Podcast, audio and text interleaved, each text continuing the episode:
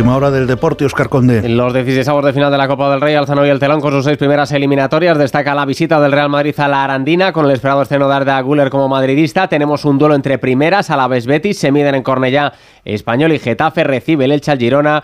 Juega en, Alcoraz, Huesca y Rayo y abrirán este menú de partidos de hoy a las 4 de la tarde. Lugo y Atlético de Madrid, un conjunto rojiblanco que se agarra a la Copa en busca de un título y en cuyo 11 se esperan cambios. Simeone.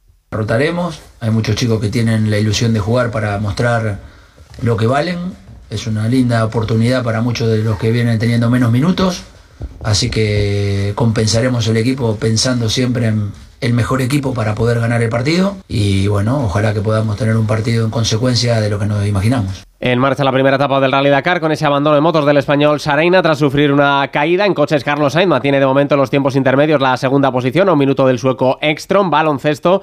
Tenemos hoy cuatro partidos de la Liga CB: Andorra UCAM, Zaragoza Girona, Tenerife Juventud y Palencia Unicaja. También se juegan hoy las semifinales de la Supercopa de España de Fútbol Sala, Mallorca Cartagena y Barcelona Jaén. En balonmano, la selección española masculina cierra el torneo internacional de preparación para el europeo ante Serbia y en los europeos de waterpolo. Doble cita hoy para España primero el combinado masculino se mide a Montenegro, después será el turno del femenino frente a Israel. Más noticias cuando sean las 2 de la tarde, cuando sea la 1 en la comunidad canaria con Juan Diego Guerrero. Recuerden que también pueden repasar toda la actualidad a través de nuestra página web ondacero.es. Este sábado